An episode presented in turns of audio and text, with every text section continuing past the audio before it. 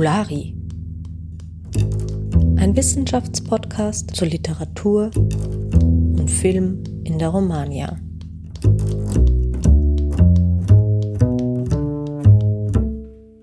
Hallo und herzlich willkommen auch in dieser Woche bei Fabulari.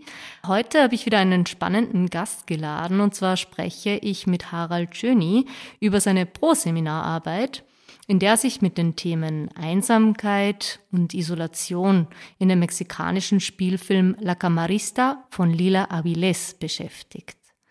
Bevor wir aber zu deiner Analyse kommen, Harald, kannst du dich vielleicht kurz unseren Zuhörerinnen zunächst einmal selbst vorstellen? Sehr gern. Aber zuerst möchte ich mich mal bedanken für die nette Einladung und für diese Chance, dass ich heute über meine Arbeit hier reden kann. Zu meiner Person. Ich bin 29 Jahre und studiere Romanistik im stolzen 16. Semester. Ich habe es nochmal nachgesehen. Äh, das liegt jetzt nicht aber an meiner Faulheit, sondern ich bin hauptberuflich Chemiker und habe letztes Jahr meinen Doktor in Naturwissenschaften abgeschlossen und bin auch als Postdoc am Institut für analytische Chemie an der Universität Wien angestellt und nehme quasi den Luxus, jedes Jahr die Kurse nach Interesse auszusuchen dieses Semester haben wir gemeinsam an deinem Projekt Vistasso gearbeitet, das es sich zur Aufgabe gemacht hat, die Sichtbarkeit von studentischen Seminararbeiten zu erhöhen. Ein Projekt, das ich auch aus meiner naturwissenschaftlichen Sicht sehr bewundere, weil auch bei uns die, die Arbeiten immer irgendwo in der Schublade verschwinden. Ja, es freut mich natürlich, dass äh, du und auch die anderen da mitgemacht haben. Äh, wir werden dann am Ende des Interviews noch kurz ein wenig über das Projekt sprechen. Leider konntest ja heute nur du Zeit finden für das Gespräch, aber es sind ja tatsächlich mehrere Studierende, die da involviert sind. Ich würde vielleicht auch noch gern über deine Hauptarbeit sprechen, wenn man das so sagen kann. Ist ja nicht ganz üblich, dass ein Chemiker oder eine Chemikerin zu uns ans Institut findet. Was hat dich denn interessiert am Romanistikstudium oder was hat dich dazu geführt? Was sind die Reize für dich an dem Studium? Ich studiere nicht nur Spanisch, sondern auch Bulgarisch auf der Slavistik. Und da wechsle ich jetzt meistens meine Vorlesungen ab oder Seminare, wie es gerade zeitlich ausgeht. Und das Ganze mache ich noch immer, weil ich finde, es ist eine sehr angenehme Abwechslung. Es ist ein ganz anderes Denken und es ist ein viel offenerer Blick auf Kultur und Gesellschaft. Und das ist einfach das, was ich in der Chemie nicht finden kann. Und deswegen komme ich immer wieder gerne. Ja, sehr schön, dass du die Natur- und Geisteswissenschaften so ein bisschen versöhnst in deiner per Person, ist ja wirklich schön. In unserem Fall ist es auch nicht dem Zufall geschuldet, dass ich dich jetzt hier interviewe, weil du warst der Teilnehmer des Pro-Seminars, das ich vor einem Jahr geleitet habe mit dem Titel Cine y Mujer en México, Perspectivas Feministas. Vielleicht kannst du kurz unseren ZuhörerInnen erzählen, womit wir uns während dieses Sommersemesters 2022 in dem Seminar beschäftigt haben, beziehungsweise vielleicht auch persönlich, was die spannendsten Erkenntnisse für dich in der Lehrveranstaltung waren. In dieses Pro-Seminar ging es um aktuelle mexikanische Filme, die von Regisseurinnen produziert worden sind und die wir aus einer feministischen Perspektive analysiert haben. Und da es das erste medienwissenschaftliche Seminar der meisten Teilnehmenden war, ging es auch stark um Grundfähigkeiten der Filmanalyse und wie wir selbst unser Thema finden, den Text analysieren und Hypothesen aufstellen können. Für mich persönlich war natürlich die Erfahrung, einen nicht naturwissenschaftlichen Text zu schreiben, am prägendsten. Aber es gab auch ein paar kleine Anekdoten, die ich sehr spannend fand. Einerseits den, den geringen Anteil an Regisseurinnen im mexikanischen Film, also 2020 waren das nur 20 Prozent. Und dazu hat es dann recht gut gepasst, dass wir zu einem Vortrag eingeladen sind eines externen Professors über Cien Años de Soledad und seine Rezession. Und in den Vortrag äh, hat man eigentlich gemerkt, wie, wie männlich geprägt dieser magische Realismus war. Und äh, ich bin ein großer Fan von La Casa de los Espíritus von Isabel Allende. Und in den Kontext ist mir dann einfach noch viel, auf, viel mehr aufgefallen und fand ich dann einfach noch mal spannender. Das heißt, ein Blick für das Ausbleiben mit der Beschäftigung von Werk, das von Frauen geschrieben oder auch produziert wurde, wurde dann ein Stück weit geschärft, wenn ich das richtig verstanden habe. Das freut mich natürlich sehr. Ja, also du hast es schon erwähnt, für die meisten, die das Pro-Seminar besucht haben, war es ja tatsächlich das erste Mal, dass sie sich dann hinsetzen mussten und eine Filmanalyse machen mussten. Da würde ich dich auch gerne fragen, weil es hören ja vielleicht auch viele zu, die am Anfang des Studiums stehen oder vielleicht auch äh, überhaupt erst in Erwägung ziehen, ein Studium an der Romanistik zu machen. Was waren da die Schwierigkeiten für dich am Anfang, so eine medienwissenschaftliche Analyse zu machen und was hat dir vielleicht auch dabei geholfen? Also am Anfang hat man sich irgendwie einen eingeschränkten Blick auf einen Film und die, die Filmtechnik als Mittel, das musste ich im Grunde erst mal lernen. Bei der ersten Analyse ist man so auf den Inhalt fokussiert, dass mir diese ganzen Feinheiten daneben gar nicht auffallen. Und da hat mir dein Tipp sehr geholfen, dass man sich wichtige Schlüsselszenen mehrmals ansieht und jedes Mal auf etwas anderes bewusst Acht nimmt. Also einmal auf den Ton, die Kameraperspektive, den Schnitt und so weiter. Und da ist mir dann eigentlich schon sehr viel aufgefallen, dass mir dann auch bei der Filmanalyse selbst entgegengekommen ist. Von den, von den ganzen Techniken finde ich es noch immer am schwierigsten, die Montage richtig zu erkennen. Also wenn ich mir zu Hause einen Film ansehe, Schnitze sind für mich einfach nicht existent da habe ich eindeutig noch Nachholbedarf. Ja, kein Meister, keine Meisterin ist vom Himmel gefallen. Also kann man natürlich immer noch aufbauen. Lass uns an dieser Stelle zu deiner Analyse übergehen. Kannst du vielleicht zunächst für jene, die den Film nicht kennen, ein paar Eckdaten mit uns teilen oder vielleicht auch inhaltliche Dinge, die dann wichtig sind, um deiner Analyse zu folgen? Gerne. Ich habe mich mit dem Film La Camarista von Lila Avilés beschäftigt in dem es um Eve geht, eine Putzkraft in ein Luxushotel in Mexico City. Und am bekanntesten ist es vielleicht, weil es der Oscar-Beitrag 2018 war von Mexiko. Im Film beobachtet man Eve, wie sie ihren Alltag bestreitet und ihren Platz in der Welt zu finden versucht. Und ich finde, es geht sehr stark um die Sichtbarmachung jener ArbeiterInnen, die in unserer Gesellschaft eigentlich oft sehr isoliert wirken. Wir sehen zwar ihre Arbeit, aber selten die Person dahinter.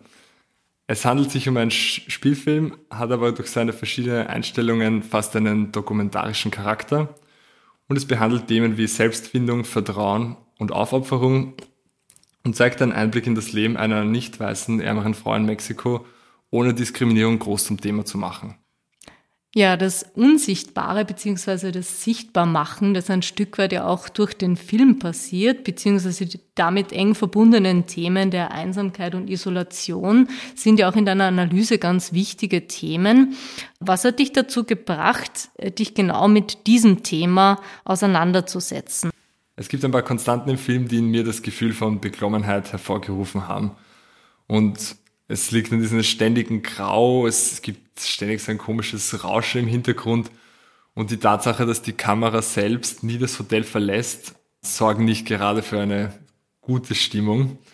Aber zeitgleich gibt es kleine Veränderungen, die die Hoffnung erwecken lassen. Und filmtechnisch wird das dann durch Farbe, nähere Perspektiven unterstrichen.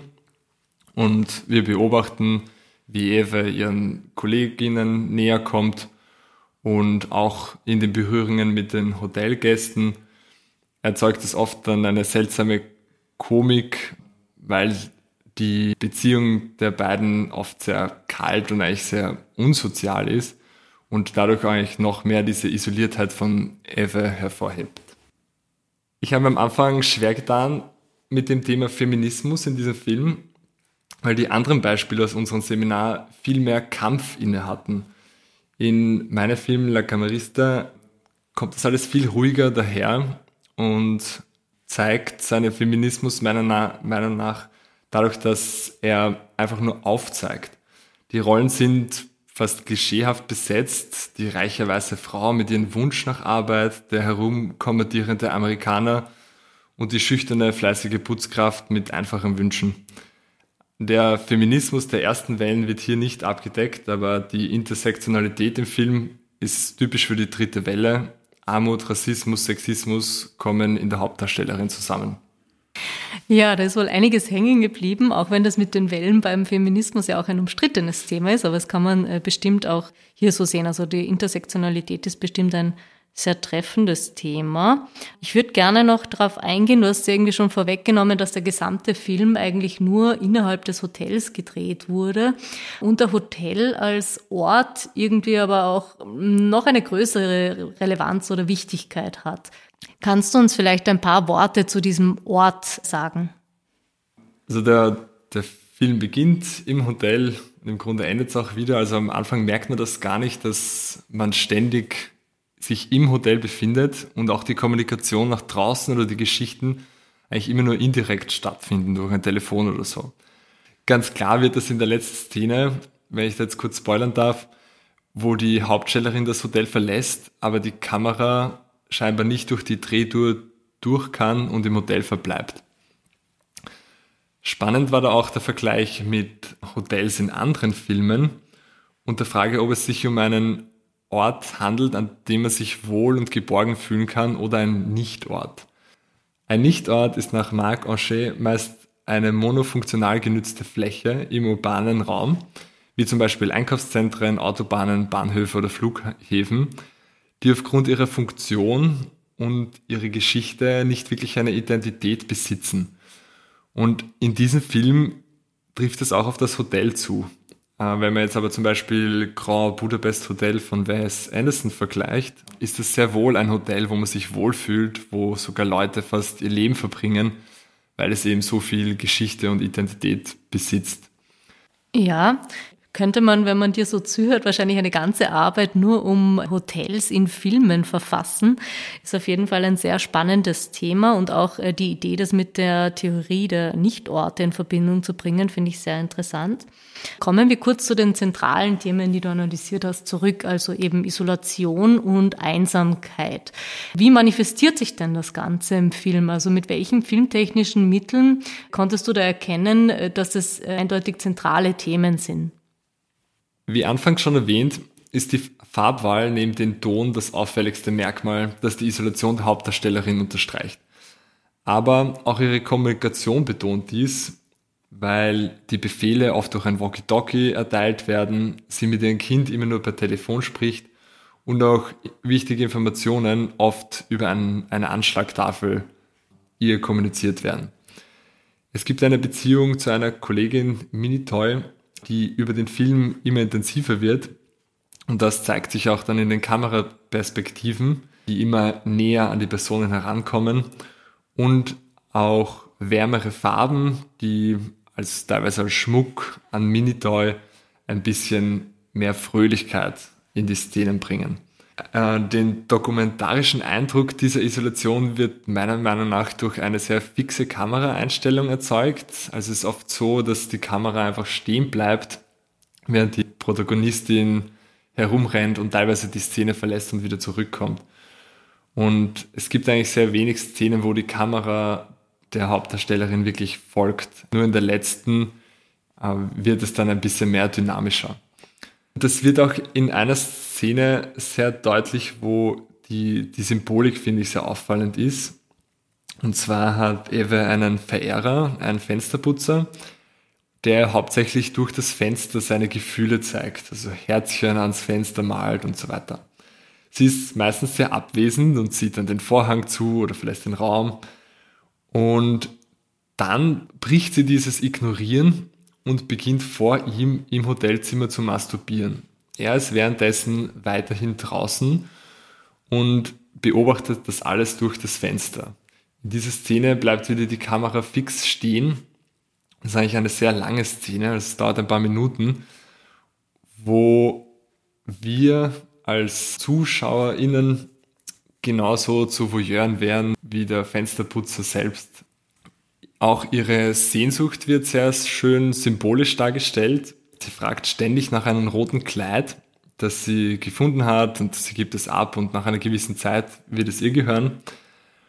Aber zeitgleich rechnet sie auch immer mit einer Beförderung, die sich in einer Verantwortung für den höchsten Stock im Hotelgebäude manifestiert. Und während sie ständig nach dem roten Kleid fragt, was man fast als Sinnbild äh, von Weiblichkeit sehen kann, fragt sie eigentlich selten nach der Beförderung. Und wieder ein Spoiler, sie bekommt das Kleid, aber leider nicht die Beförderung. Und da erst merkt sie, dass, dass es ihr nie um das Kleid ging und wirft es schlussendlich weg oder sie tauscht es aus.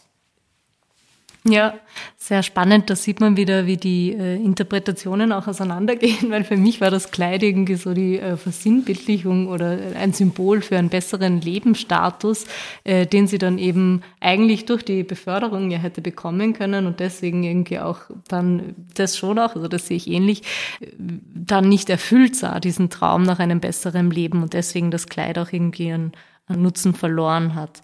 Die Szene mit dem Fensterputzer vielleicht auch nochmal ganz kurz fand ich auch sehr schön, weil da verschiedene Filmmetaphern auch aufgegriffen wurden, wenn man das so sagen kann. Also wir haben einerseits das Fenster, das aber ein Stück weit auch zum Spiegel wird, weil eben der Beobachter, der Fensterputzer, dieselbe Funktion ausführt wie wir, eben eine voyeuristische. Also sicher eine sehr spannende Szene in dem Film.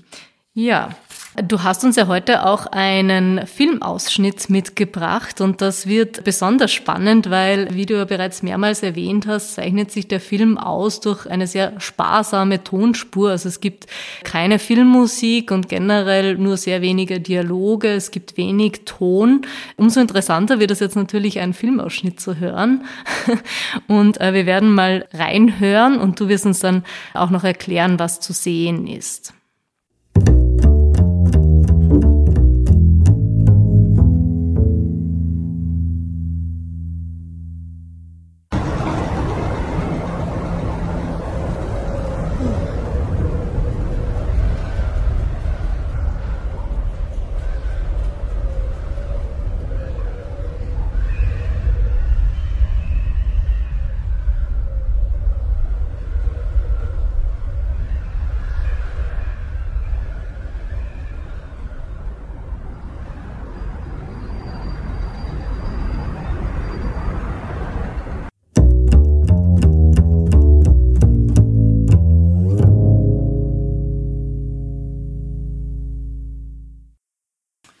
Diese Szene ist schon ziemlich zum Schluss, nachdem Eve eben erfährt, dass sie die Beförderung nicht bekommt, besucht sie alleine den, den letzten Stock, den, den Ort der Beförderung und durchschreift alle Räume, berührt die Materialien und geht schlussendlich auf das Dach. Und das ist jetzt die Szene, die wir gerade gehört haben. In dieser Szene ist die Kamera das erste Mal draußen, aber noch immer im Hotel oder am Hotel. Und wieder verbleibt die Kamera eigentlich sehr starr auf einen Punkt, schwenkt aber diesmal Richtung Himmel. Und in dem Moment, wo es immer weiter in den Himmel geht, ändert sich der Ton.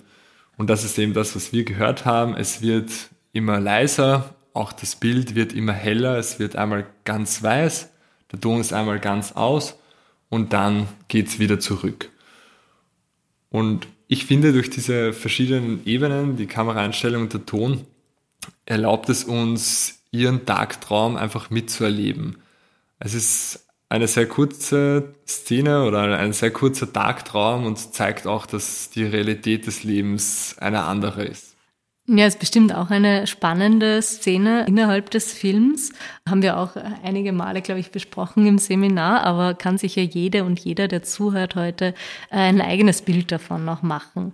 Ja, zu guter Letzt würde ich noch gerne ein paar Worte mit dir über unser Projekt tauschen. Und zwar muss ich an dieser Stelle wohl offenlegen, dass ich das Projekt eben initiiert habe. Aber da das Projekt ja eben um die Visibilisierung der wissenschaftlichen Beiträge von Studierenden gehen soll, reiße ich da nur recht ungern das Wort an mich selbst und würde dich an dieser Stelle bitten, vielleicht den ZuhörerInnen zu erklären, was wir in dem Projekt genau geplant haben, beziehungsweise was wir jetzt auch schon machen. Gerne. Wie dir schon aufgefallen ist und auch mir in den, aus dem naturwissenschaftlichen Bereich, würde ich mal sagen, ist das Seminararbeiten oft sehr spannend und gut sein können, aber für andere, auf welcher Ebene auch immer, eigentlich selten einen Mehrwert haben. Und das erzeugt, finde ich, auch oft in den Studierenden selbst das Gefühl, dass also eigentlich alles umsonst ist und in irgendeiner Schublade wieder verschwindet. Und bei deinem Projekt geht es darum, die Sichtbarkeit dieser Arbeiten im Grunde erstmals möglich zu machen, so dass in Zukunft auch andere Leute von diesen Texten profitieren können. Und äh, das ist eigentlich das Spannende dran, dass wir in dem Prozess quasi ein, ein Peer Review durchspielen. Und du hast fünf Arbeiten ausgewählt. Soll ich die Namen von den Personen sagen? Gerne, immerhin geht es ja auch um die Visibilisierung der Studierenden. Also ich kann sie auch kurz erwähnen.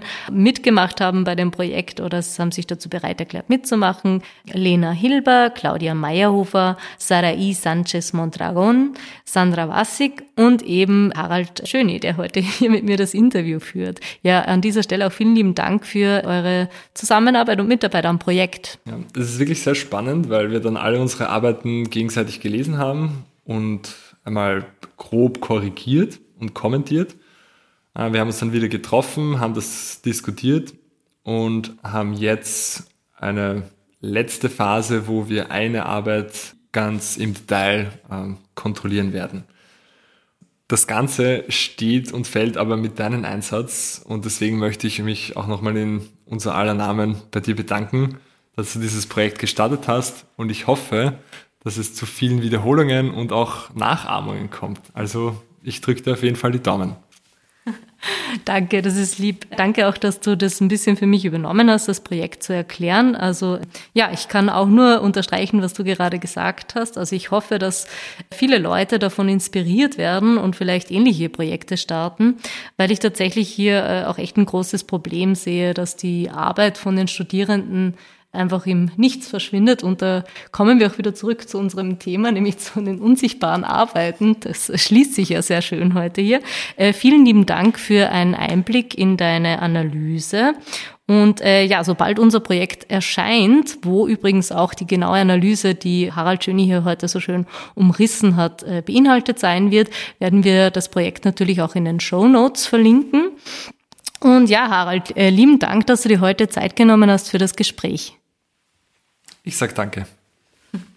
Ja, abschließend möchte ich nochmal hervorheben, dass auch Fabularia bewusst Forschende unterschiedlicher Qualifikationsniveaus interviewt und so neben bereits etablierten WissenschaftlerInnen äh, eben auch Studierenden die Möglichkeit bietet, von ihren Projekten zu berichten.